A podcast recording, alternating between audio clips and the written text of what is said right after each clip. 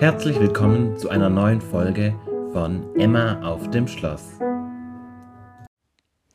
Hey, richtig cool, dass du mit am Start bist und heute eingeschaltet hast. Ich darf dich mit reinnehmen in meine erste volle Bibelschulwoche, voll mit Informationen und einander kennenlernen und irgendwie sich zurechtfinden.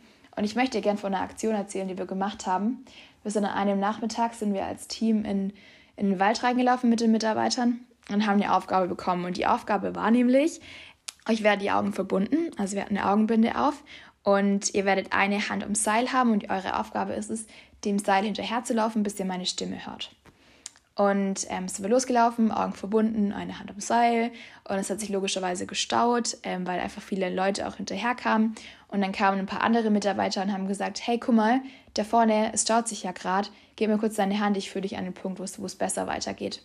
Und es ging irgendwie immer so weiter. Und einmal war es bei mir auch so, dass jemand gesagt hat, hey, guck mal, Emma, auf der Seite geht's weiter. Und dann habe ich halt meine Hand hingegeben und ich wurde halt auf die andere Seite quasi geführt, auf den, zu einem anderen Seil und habe mir nichts dabei gedacht. Und Leute, irgendwann hat es Klick gemacht und ich habe verstanden, um was es ging.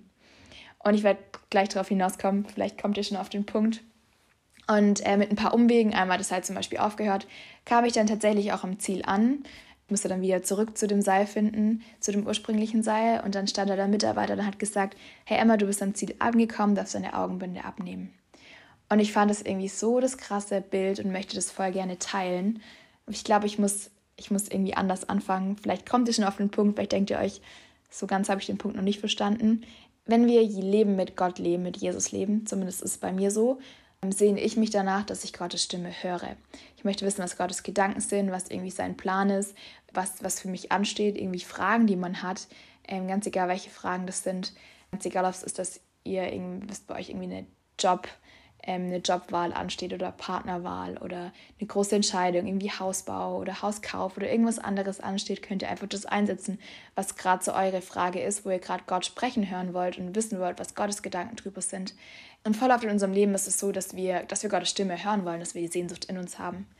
Und nach diesem Bild, vielleicht kommt ihr jetzt drauf, der Mitarbeiter war quasi, war quasi Jesus, das Ziel war Jesus und das Seil, wo wir dran festhalten sollten, die Aufgabe war klar, wir sollen das Seil nicht loslassen. Es hat niemand gesagt, dass, dass wir einem anderen Mitarbeiter irgendwie nachfolgen sollen und es einen besseren Weg gibt. Das, das, die Aufgabe war einfach, halte an dem Seil fest, bis du meine Stimme hörst.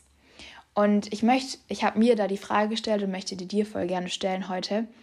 Welcher Stimme in deinem Leben vertraust du oder welcher Stimme, auf welche Stimme hörst du?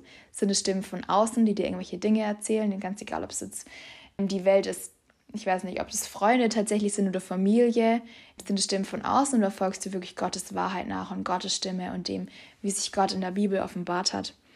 Und die zweite Frage, die ich mir in dem Zuge gestellt habe, was ist denn eigentlich das Ziel? Ist das Ziel in deinem Leben, dass du Karriere machst, dass du glückliches Familienleben hast, dass du Kinder bekommst, dass du ein Haus baust und dann ist alles gut? Oder was ist das Ziel in deinem Leben? Ist es Ewigkeit mit Gott? Ist es Gemeinschaft mit Jesus? Ist es das, dass du Kind Gottes sein darfst? und Jesus hinterherrennst oder sind es, irgendwelchen, sind es irgendwelche materiellen Sachen, denen du hinterherläufst?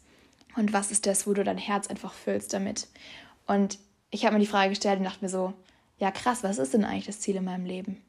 Und ich finde, es ist in diesem Bild so deutlich geworden, dass wir uns so schnell von Stimmen von außen irgendwas in unser Leben reinsprechen lassen. Egal, ob das Lügen sind, egal, ob Menschen uns irgendwie Identität absprechen, ob da irgendwie Verletzung herrscht. Und der Teufel irgendwie auch so attraktiv auch irgendwie Lügen findet, um uns von dem, von dem Weg, eigentlich von dem richtigen Weg zu Jesus abzuhalten. Und das Coole finde ich aber auch, dass man da auch wieder zurückfinden darf zu dem Weg, auch wenn uns Stimmen irgendwas einreden und auch wenn es ein Umweg ist.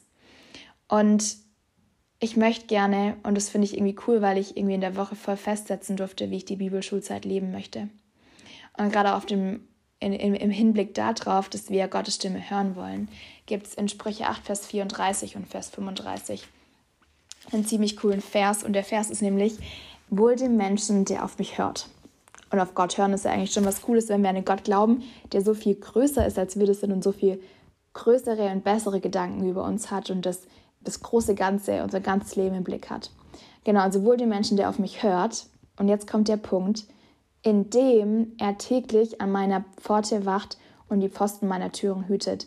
Denn wer mich findet, der findet das Leben.